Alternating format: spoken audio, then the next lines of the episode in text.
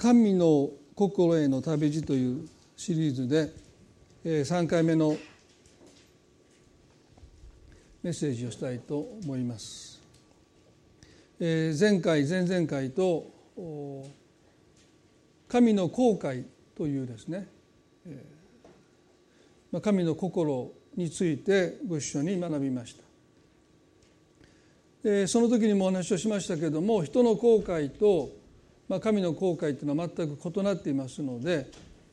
私たちが、まあ、人が後悔するようなそういう一つの概念っていうかそれをもって神の後悔を理解しようと思ってもなかなかよくわからないですね。ですから神が神であるがゆえに後悔なさるということはどういう意味なのかということについてご一緒に考えました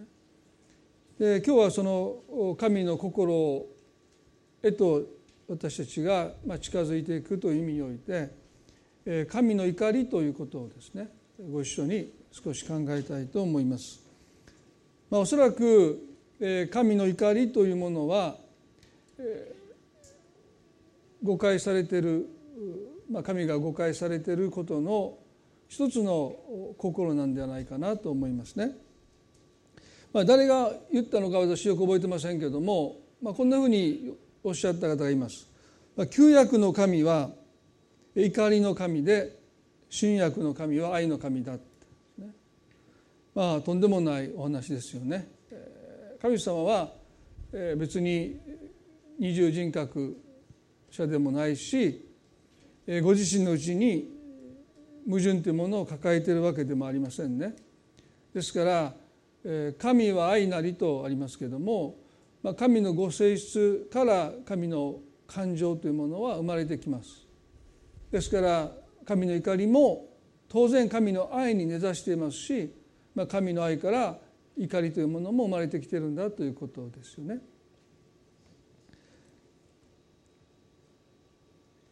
今日はこの人の妬みと、まあ、神の妬みというものを比較しながら、まあ、この神の怒りというものをですね少し理解していきたいなと思いますけれども「新明記の6章の14から1415と神が神様がモーセを通して約束の地で幸せに生きるために必要な戒めとして偶像崇拝を避けること。を戒められました。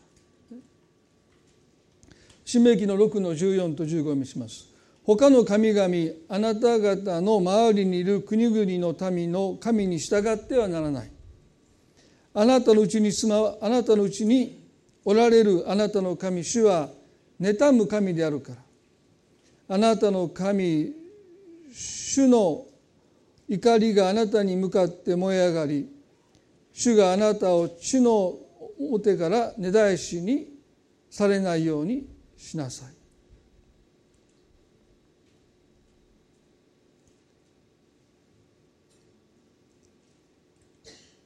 ここで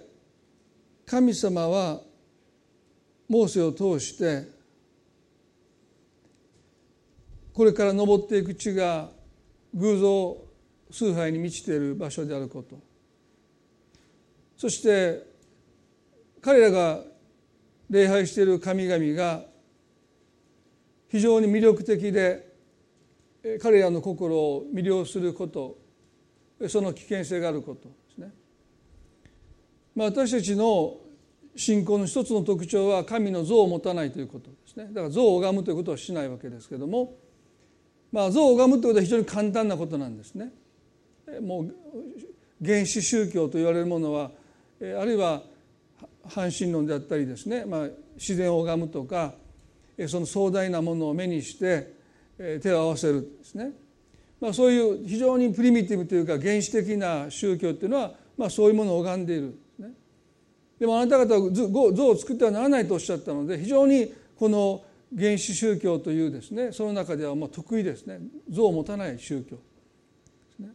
私たちは太陽を見ても拝まないしまあ、それは神の創造の技として神を褒めたたえるんだけども太陽に手を合わさないんですね。まあ皆さん前にも何度かお話しましたけれども本当に子供が小さい時ですねスーパー銭湯に連れて行って姿が見えなかったのであれ？と思って探したらですねスーパー銭湯に置いてる小さなお地蔵さんに次男が手を合わせてましたね。多分2歳か3歳頃の時ですね。もうびっくりしますよ。何をしてるんやって。ね。もう見よう見まになんでしょうね。みんなそこに行く時に手を合わせてるのを彼も見てずっとこうやって手をこの子はどういうふうになるのかなと思いましたけどね。まあその時そのスーパー銭湯に置いてあったその地蔵さんみたいなものをぶっ潰すと思いましたけどそんなことは器物挟んで逮捕されますからね。もう何してんのって言って。まあその時のことが今でも思い出しますけれどもまあ2歳3歳児でもあってもですね、まあ、そこに像が置いてあるとそしてみんながそれを拝んでいるとですね、まあ、自然と手を合わせて神戸を垂れるわけですよね。ですから非常にその偶像を拝むという宗教その中にあなた方が入っていく時にあなた方はですねすぐに心を魅了されて「神様どこにいるんですか?」天を見上げても神がどこにいるかわからないただ神に向かって祈るという、そういう祈りよりも、まあ、明らかにこれが神だと言われるものに手を合わせることですねあるいは自然に手を合わせることの方がまあ簡単ですから、特に信仰も必要ないのでもう誰だってできるわけですよね。まあ、そういう中にあなた方が入っていく時に偶像礼拝に気をつけないといけないとおっしゃったんですね。でこの時に神様が偶像崇拝を禁じる時にその主たる理由としておっしゃったことそれは倫理的な問題であったり道徳的な問題であったりまた霊的な問題でもなくて神様は妬む神だからだと。おっしゃるですからキリスト者にとって偶像礼拝をしない一つの最大の理由はそれが別に霊的な問題というよりも神様を妬む神だからだって言いました、あなたのうちにおられるあなたの神主は妬む神であるからと書いてあります私たちはこのことをですね今朝重く深く受け止めていきたいな偶像崇拝を私たちが戒められているのは神様は妬むからだって言うんですね。でも神の後悔の時と同じように私たちの妬みと神の妬みっていうのは全く違います。もし私たちが私たちの妬みという概念でこの「新明記」の14と15を読むならば大変な神ですよね。もう偶像崇拝に行ってしまうともうあなた方を殺してしまうなんかストーカー的ですよね自分のものにならなければもうその人を殺めてしまう、ね、最近も先週も言いましたけどある人がですね奥様と6人のお子さんを殺した人の特集がテレビでありましたけどもまあその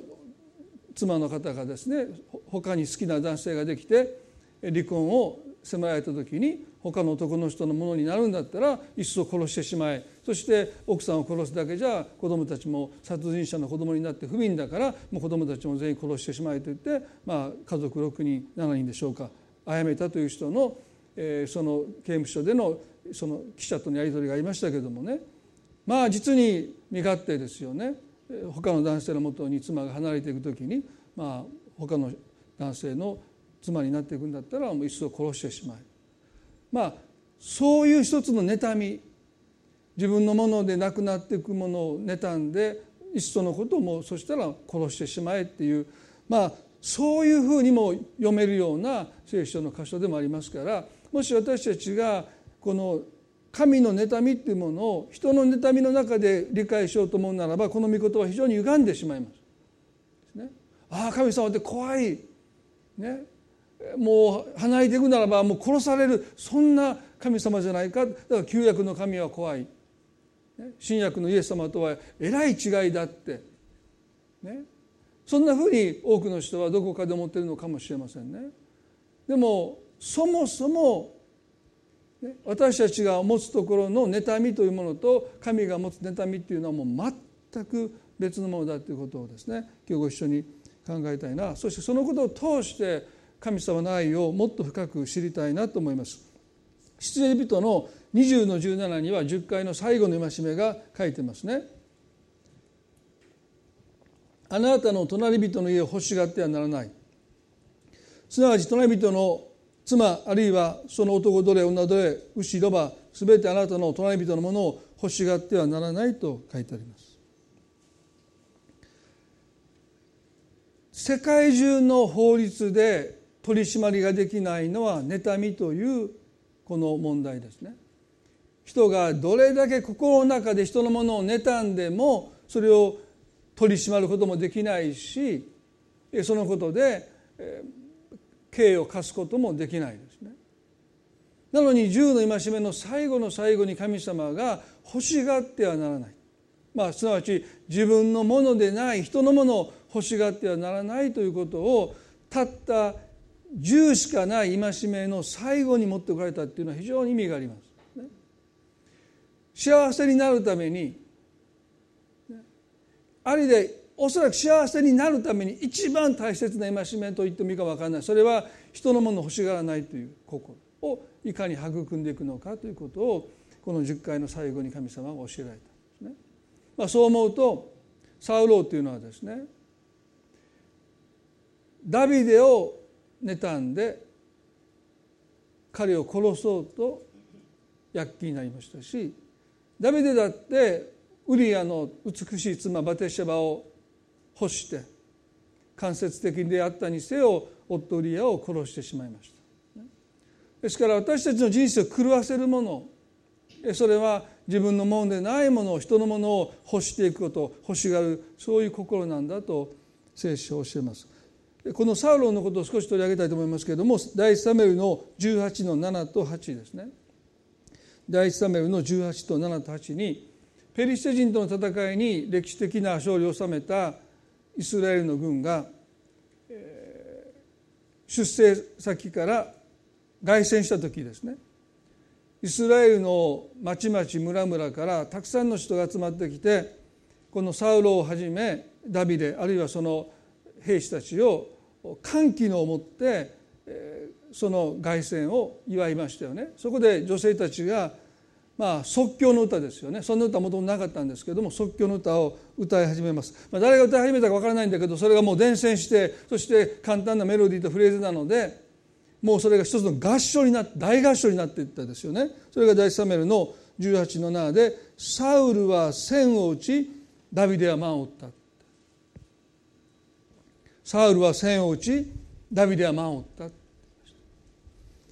サウルはこの言葉を聞いて非常に怒り不満に思っていった。ダビデには万を与え当て私には千を当てた彼にないのは多いだけだと言いました。彼にないのは多いだけだってそうでしょうか？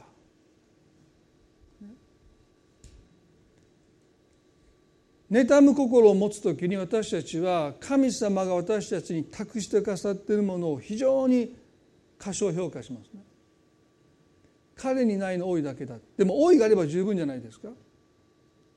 多いがあるがゆえにサウルは唯一無二の存在になったわけです。王はお一人ですからね。ダビデはいくら優秀だと言っても数いる部下の中の一人に過ぎないですね。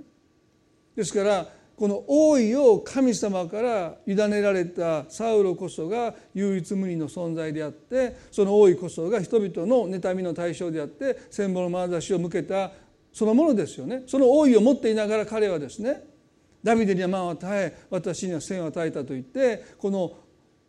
万を打ったというこの称賛の言葉を彼は欲したわけです。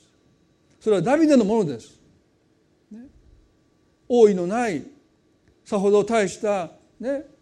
ものも持ち合わせてないこのダビデが活躍したことでせめてもの報いとして民はですね彼に満を打ったという称賛を与えたに過ぎない。それでいいじゃないですか。彼の国ですから彼が王なんですからね。ダビデが活躍して、ね、勝利をもたらしたことを彼が喜ぶべきですよ。皆さん野球見ててね監督がね選手が満塁サヨナラホームラン打って怒る監督いますか？お前だけなんであんなにこの観衆の声援を受けて俺はどうなってるんやって言ってもうボコボコに帰ってきたそのマウンホームランサヨナラマリホームった選手をどつく監督見たことないですよ。もう監督自らがねもうジャンプして喜んでですね。そしてもうもう喜んでまあ、ホームベースを回ってきた選手を迎えるじゃないですかね。それは普通です。見てもう私人生で一回も見たことないでしょ監督が切れて。バットでもそのベンチで暴れてる姿見たことないですよ、ね、自分のチームですよ。自分の国に勝利をもたらしたダビデが活躍して民が満を打ったって称号を与えたところで称賛を与えたところで彼自身はそのことに関して喜ぶべきなのに彼はですね非常に不機嫌になって彼にないのは多いだけだって言ってその日以来サウルはダビデを疑いの目で見るようになったと書いてます。ね、サウルはその満を打ったという称賛の言葉をダビデから奪い取るためにダビデを必要にその命を狙うようになっていったですよね。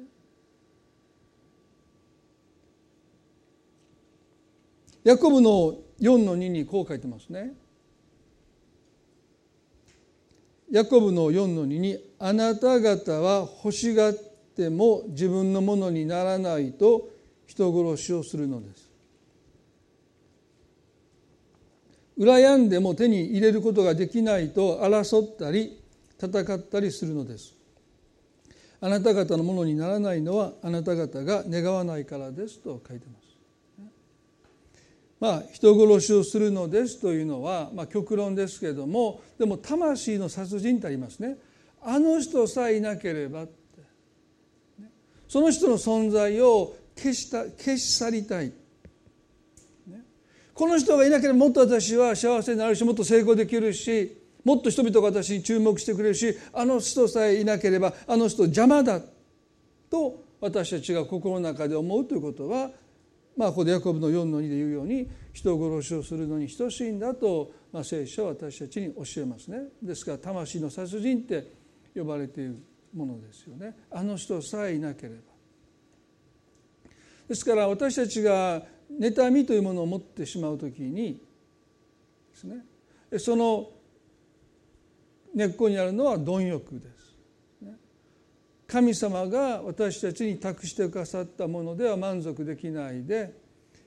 あの人の持っているものが手に入れば私はもっと幸せになれるという、まあ、その、まあ、幻想ですけどね。あの真の事故となっていく旅路の中でも皆さんにお話ししましたけども、まあ、ヤコブはその典型ですよね。お兄さんのエサウのようになれば私は幸せになれると思って彼は兄から長子の権利を騙し取って長子の祝福の祈りも騙し取ったけども結局惨めになっただけでした、ね、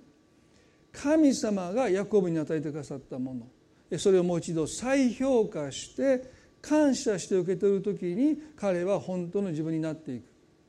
ね今の人生を自分の人生として感謝して受け取れるはずなのにこんな人生じゃダメだってお兄さんのようにならなきゃ僕は幸せになれないって言って兄を騙して父を騙して祝福の祈りを奪い取ったところで結局彼に待っていたのは父の家から逃げないといけないという結末でしたよね。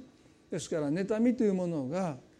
どれだけ私たちを本当の自分から遠ざけてしまうのかということについてもまあ、ご一緒に学んだわけですけども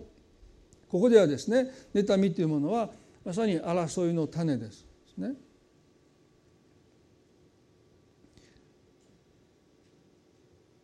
貪欲の心に妬みというものはですね巻かれてそしてどんどんどんどん大きくなって、まあ、最終的には人殺しに至っていくまあそれは極論かもしれませんけど先ほど言いましたように、まあ、魂の殺人に至っていく時もあるということですよね。そしてここでね聖書は「あなた方のものにならないのはあなた方が願わないからです」と書いてます。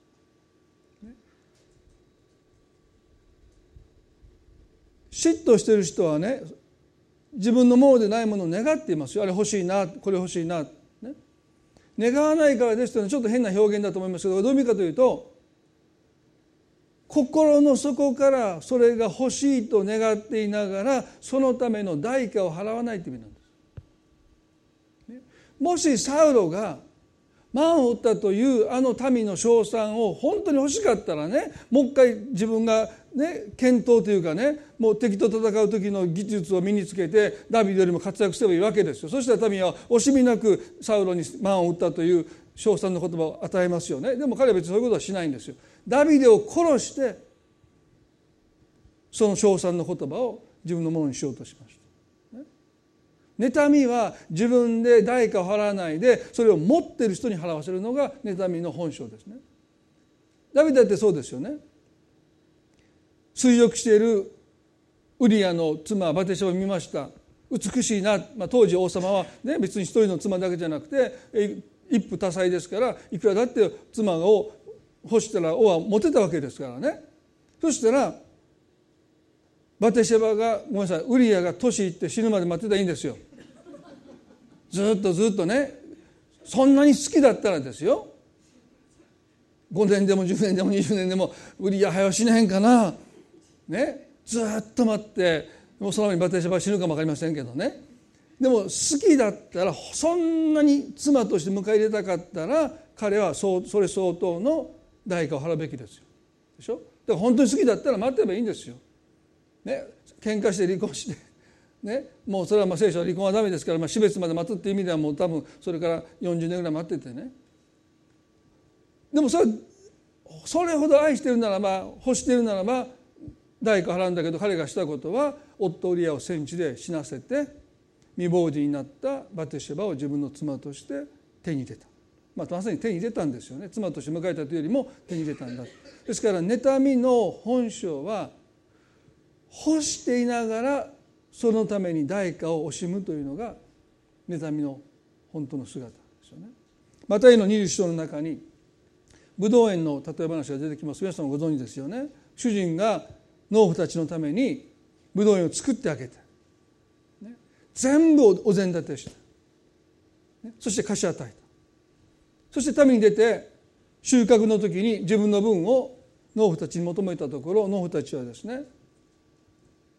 主人から搾取されてると感じてこれは全部俺たちのものだって。皆さん貸し与えてもらってるんですか？ら家賃払わないといけないしあるいは使用料払わないといけないのにそれすら惜しんで1円とも、ね、もう主人に渡さないって言って彼ら拒むわけでしょ？主人はしもべを送って催促しますけれども彼らはそのしもべを捕らえて一人のものを半殺しにし一人のものをもう殺してしまったんだって。主人は非常に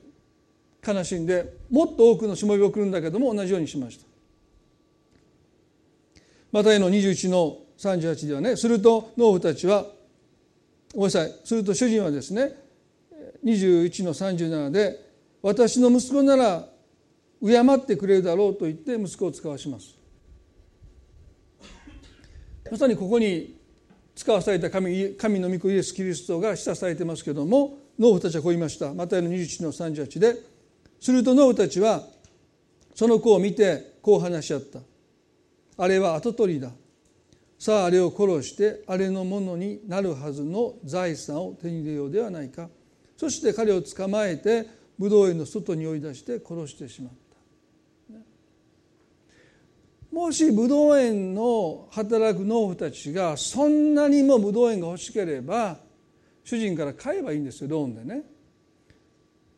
少しずつでもいいですからお金を払いますからこのブドウ園私たちに売ってくださいませんかって言ってそんなに欲しいならば自分たちで代価を払えばいいのにその跡取りを殺して彼の犠牲を彼に犠牲を払わせてそれを自分たちのものにしたというのもまさにこれは妬みということがどういうものなのかということを聖書は私たちに教えます。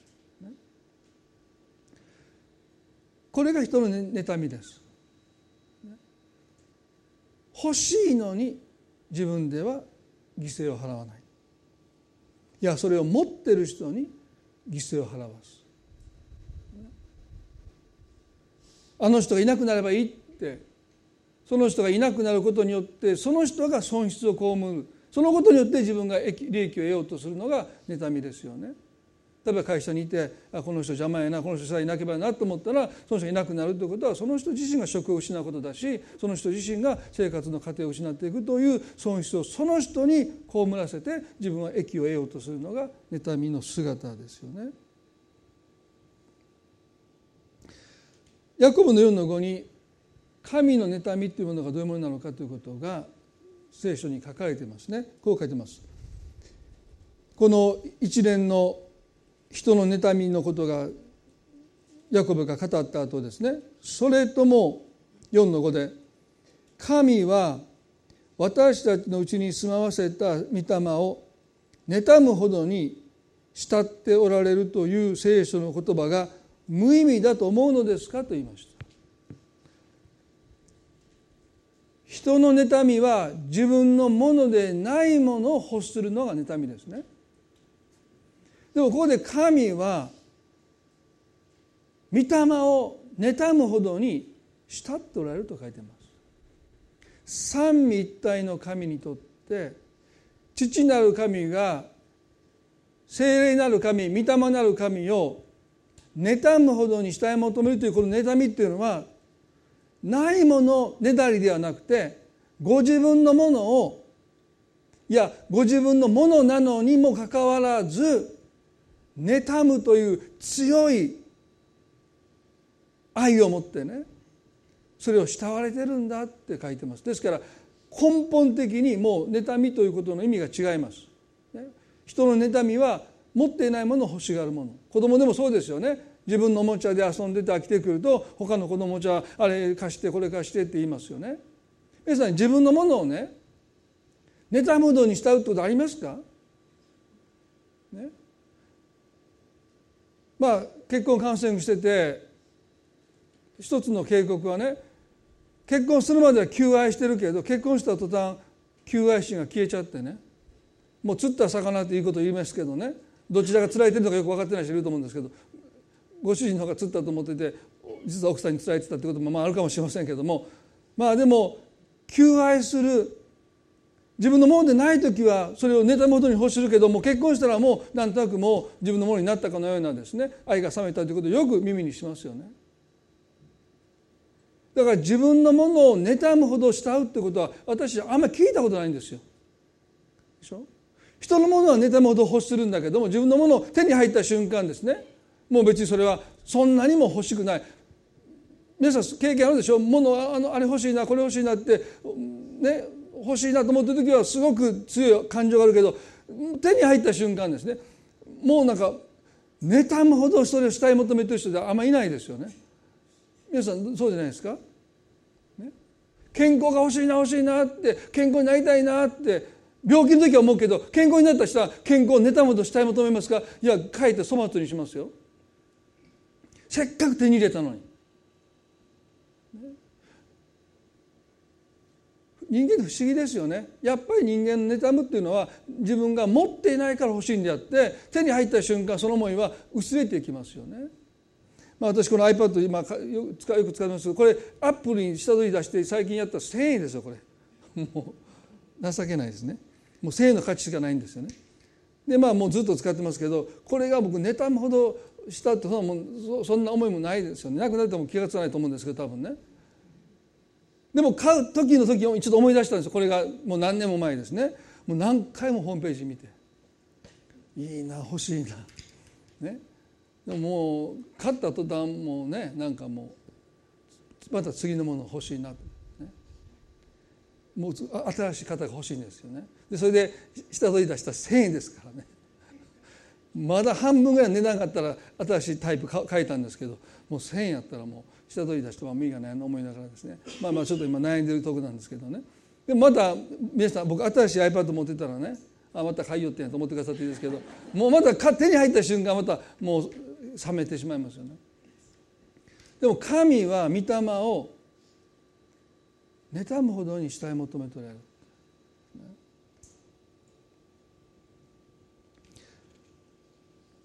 詩篇の69の9は詩篇の69っていうのはねメシアニックサームと言います。メシア詩篇すなわちイエス・キリストがこの詩篇の中で語られている言葉をご自身の言葉として語られるということが後に起こるんですね。ですからこのいくつかの詩篇はメシアニック・サームというメシアの詩篇というですね。まさにキリストが告白されている言葉としてダビデダビデだったりその他の人が、まあ、詩篇の中で語るわけですけどもこの詩篇の69の9ですねあなたの家を思う熱心が私を食い尽くしと書いてます。でここで熱心と訳されている言葉は妬みという言葉です。あなたの家を妬むその思いが私を食い尽くしって書いてます。そしてこの後半ですね。あなたをそしる人々のそしりが私に降りかかったからです。皆さんねこの詩篇の69の記の中にキリストの十字架の表と裏が書かれていますね。十字架の裏とは何でしょうか？それはあなたをそしる人々のそしりが私に降りかかったということは人々は神を神としてあるいは神を礼拝していると言いながら実に心の中で神を憎んでる。神様なんていなければいいって、ね、神様なんか私とただ制約してるだけだって。口では神を叩いてるけど心の中では神を蔑んでるって。まさに神へのそしりが神の御子イスに降りかかったのが十字架ですよね。あの武道園の農夫たちが口では主人を敬いながら自分の取り分を求めた主人に対して彼らは表変してそしてその息子を捕らえてその息子を殺してしまったというのが十字架の姿です。ですから十字架のあのキリストのお姿の中にはいかに人が神を口先だけで礼拝していて実は心では憎んでるんだということの現れが十字架であると同時に十字架の表とは何でしょうか？それはこの前半のあなたの家を思う熱心が私を食い尽くしたあなたとは父なる神に向かってイエスがあなたを思う私の愛が私の全生涯をあなたに捧げ尽くしたいというその思いで私を十字架へと向かわせたんだという告白です。ですからあのゲッセマの園でどうかこの杯を私から取り去せてくださいと祈った十字架の影の部分とね御子イエスが父なる神が礼拝されること皆が崇められることを熱心にあるいは妬むほどに慕い求めたゆえにこの方はご自身を捧げ尽くさずに折れなくなっていったまさにそれが十字架の表の姿です。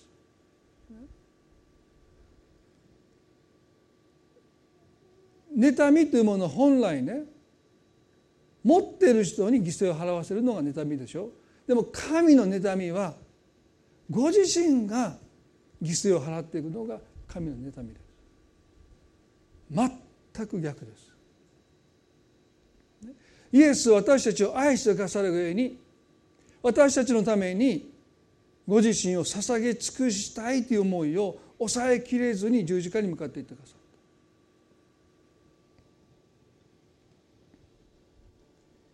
ヨーリの2章の13節に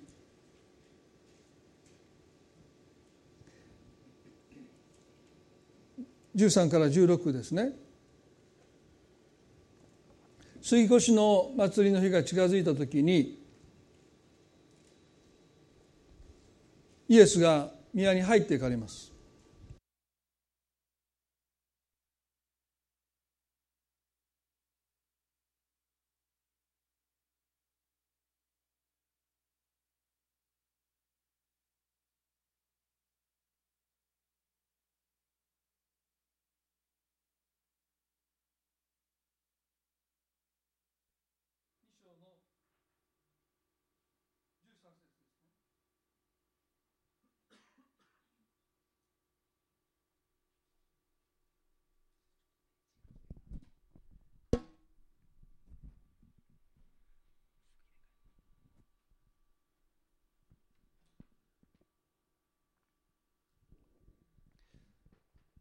2章の13節で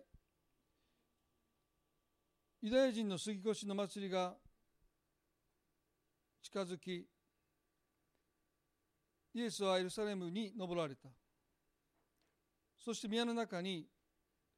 牛や羊や鳩を売る者たちと両替人たちが座っているのをご覧になり細縄で鞭を作って羊も牛も皆宮から追い出し両替人の金を散らしその台を倒しまた鳩を売る者に言われたそれをここから持っていけ私の父の家を商売の家としてはならないとおっしゃったんですね。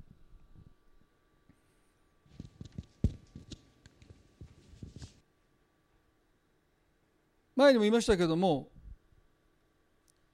ユダヤ人たちはイエス・キリストをですね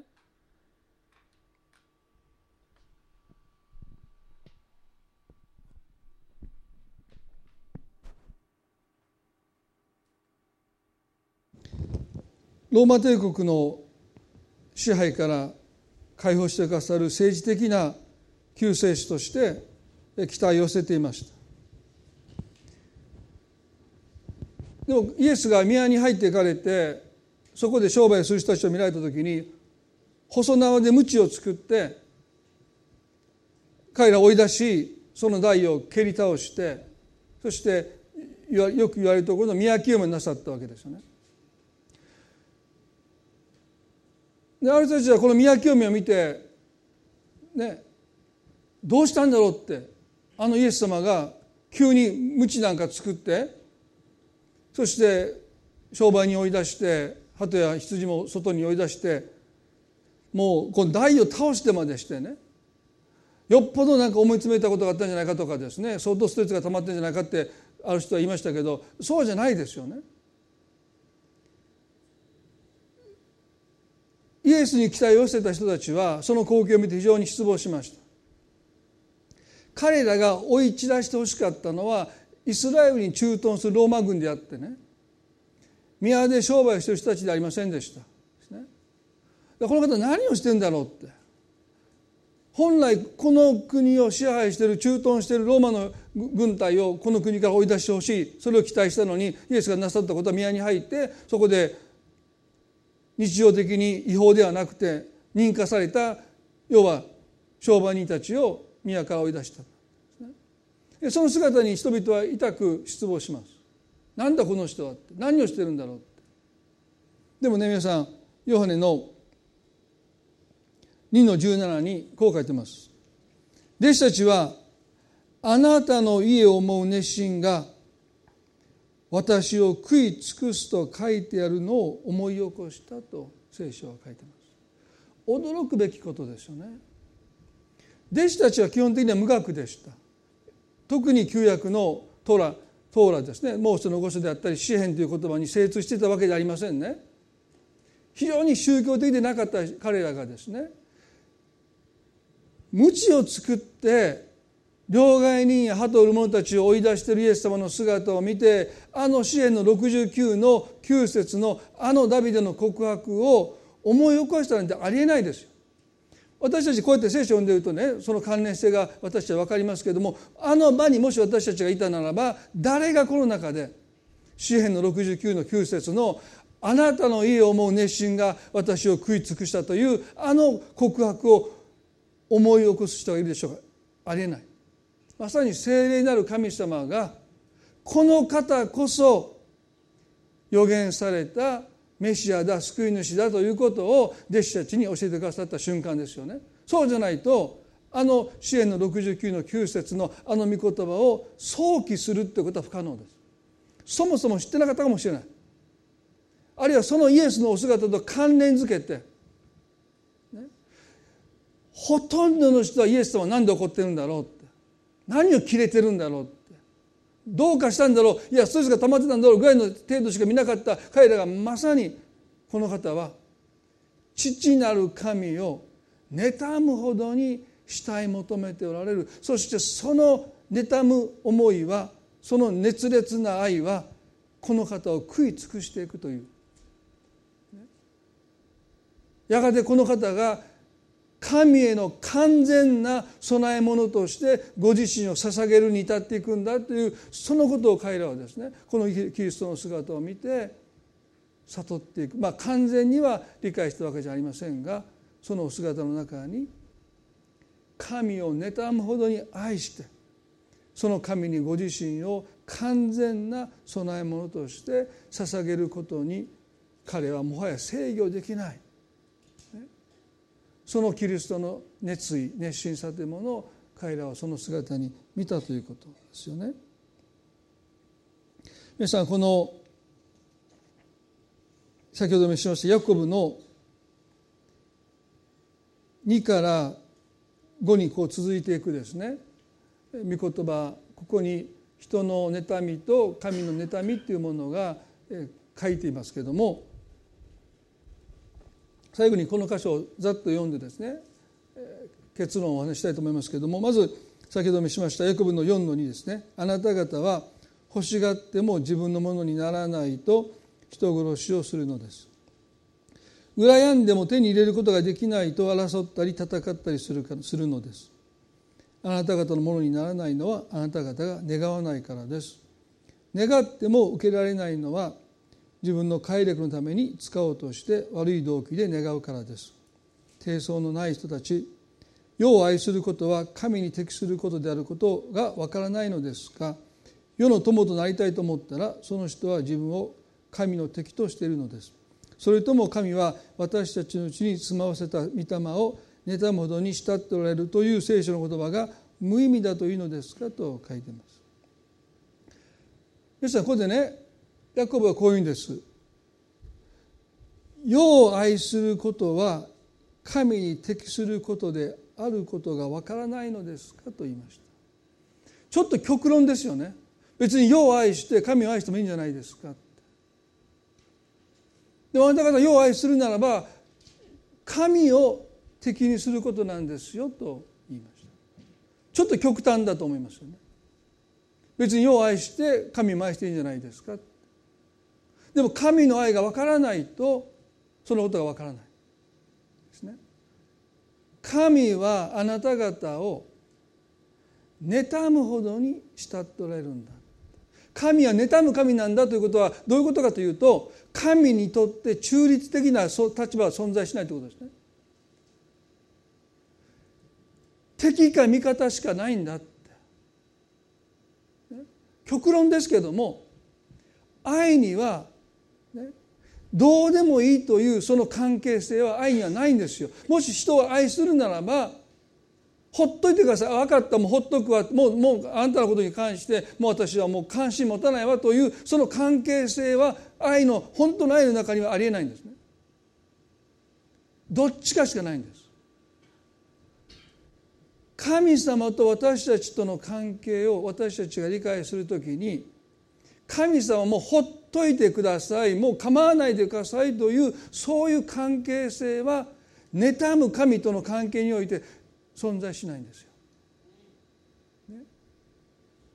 ああそう？もうそしたらもうあなたどうでもいいわ。好きにしなさいって。もう私あなたのこと気にしないわ。気に留めないわって。あなたの身に何が起ころうともあなたが自分でそう願うんだったらどうぞ好きにしてください。もうあなたのことはいなくなったと思って私はもうあなたのことを無視するからということが言えないのが神様なんですよ。法と息子の父さんはね自分から出ていった息子ですよ。でも彼はどうでしょうか、ね、あいつが自分からもう遠い国に行くって言って私に死んでくれって、私に死んでくれって言って家を飛び出した息子なんかもう私は知らんわと。どうなってももうそんなことは彼の責任はもう大人だからもう私は責任ないって言って、ね、無関心を装って家にいてくれる兄を溺愛してあなたがいればもう十分だってあの息子はもう自分から出ていったんだからわしは知らんって言ってもうその存在を忘れて父が生きることできるでしょうかできないんですよ。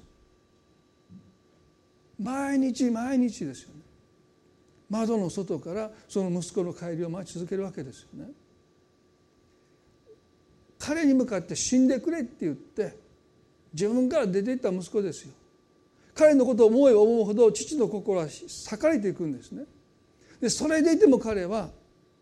その子のことを思わぬ日は一日もあるいは一時間もあるいは一瞬とも一瞬たりとも彼のことを思わない瞬間がないぐらいに妬むほどに慕っている。ですからもう帰ってた時の父の喜びはいなくなっていた息子が生き返ったんだ、ね、極端でしょ？いなくなっていたのが生き返ったんだ。でもね神様が妬むほどに私たちを愛してくださっているということはあの一匹の羊がいなくなった羊に対して羊飼いは見つけるまで探すとおっしゃいました。ある程度探していなかったら仕方ないって帰っていかないんですよ。ね、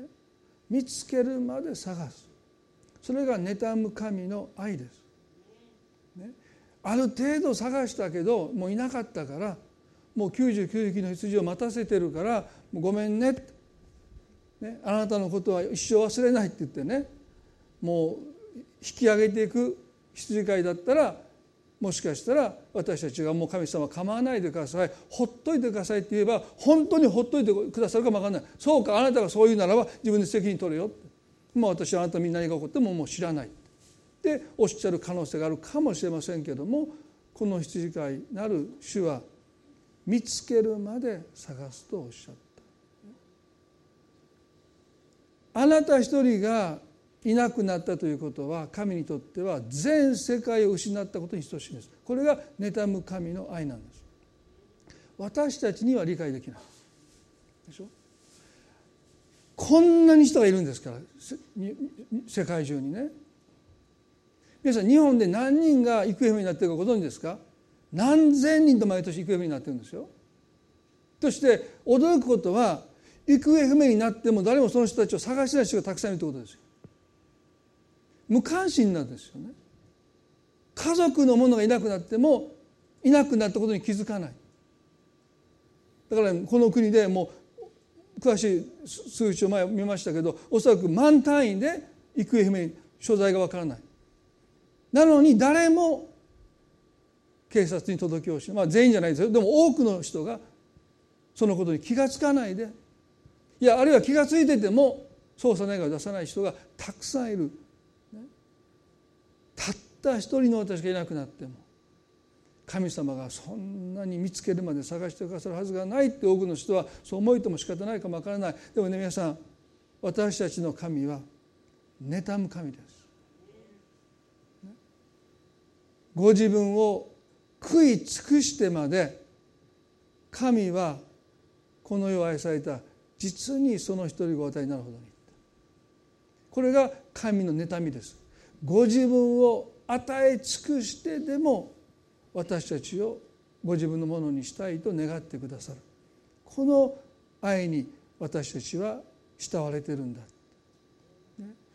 ある人はね重いって言うんですよ、でも神の愛は決して押し付けではありません。でもあなたをどこまでも慕い求める愛です。どこまでもあなたを追いかけてくれる愛です。この愛。これが神の妬みという愛であることを私たちはもう一度覚えてこの神様の妬むほどに私たちを愛してくださっている。その愛に。私たちも応えていきたい。神以外のものを妬むという神様以外にこの妬みというこの気持ちを向けないで神様に向けたい。要愛することは神を敵とすることなんだというこの言葉ですね。まさにもし私たちが今持ってないものでさらに欲しいものがあるとするならばそれは神様の愛。それをもっと欲して妬むほどに欲してこの思いを神に向けていきたい。そう思わされます。一言お祈りしたいと思います。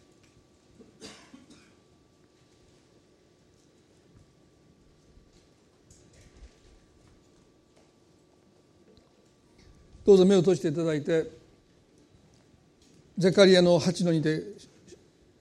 こう神様おっしゃいました。万軍の主はこうおせられる。私はシオンを妬むほどに激しく愛しひどい憤りでこれを妬むとおっしゃったシオン。まさに私たち一人一人を神は妬むほど激しく愛しひどい憤りでこれを妬むとおっしゃった。恵み深い天の父なる神様。偶像崇拝をあなたが禁じられたのはあなたが妬む神であるからだ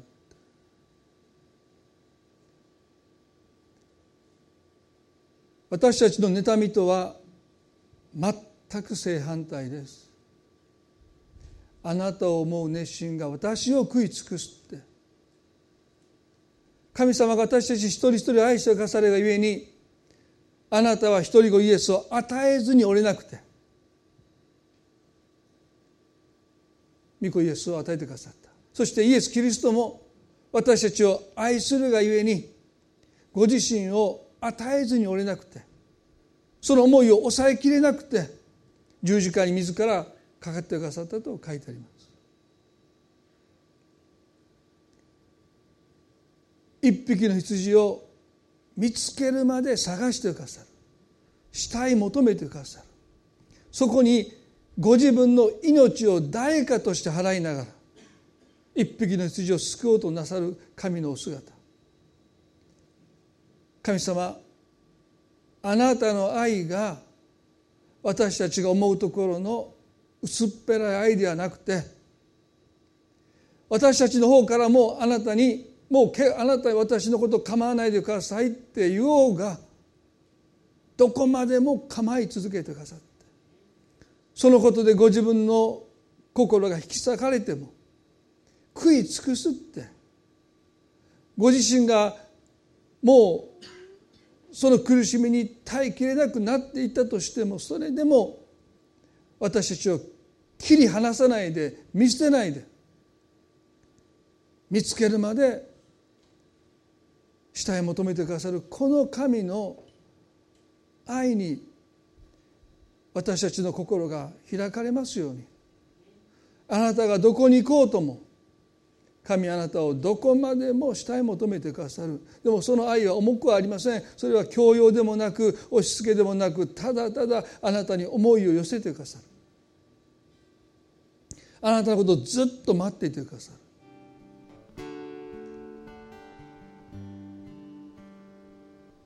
神様あなたの心に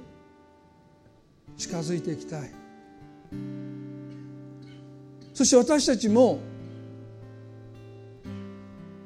あなたを妬むほど慕い求めるものに私たちもなっていきたい。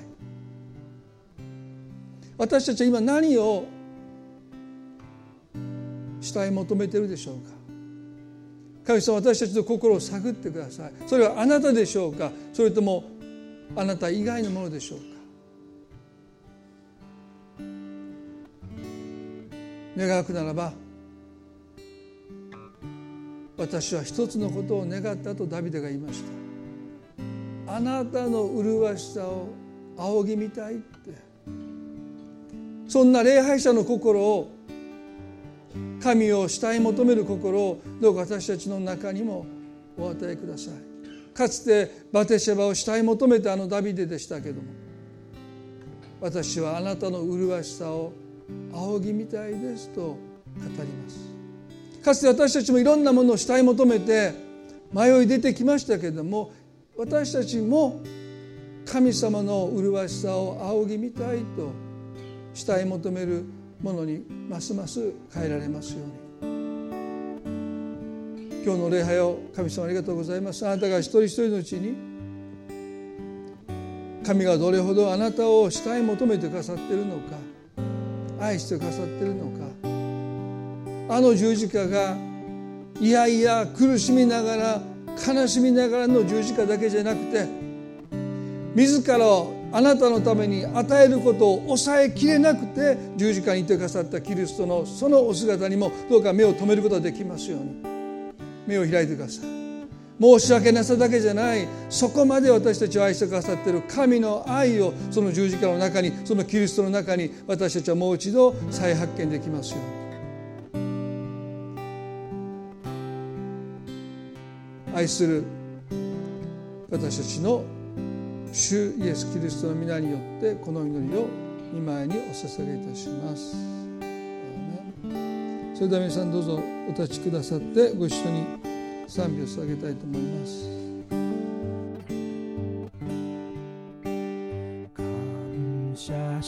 感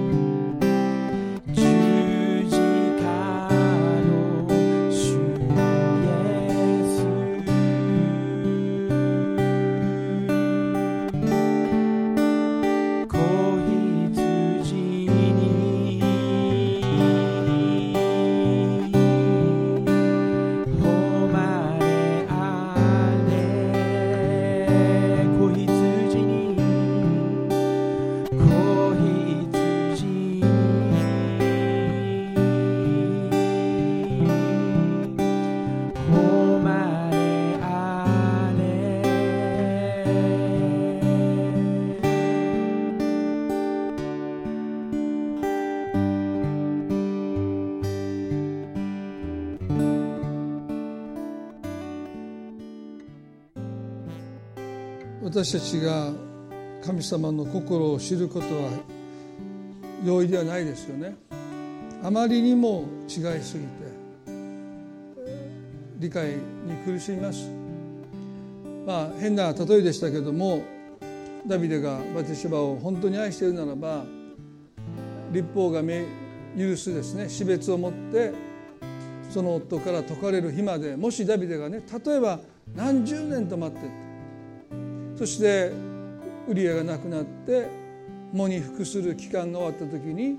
ダビデが彼女の家の扉をもし叩いたとしたらそこを戸を開けるとそこにはもう置いたも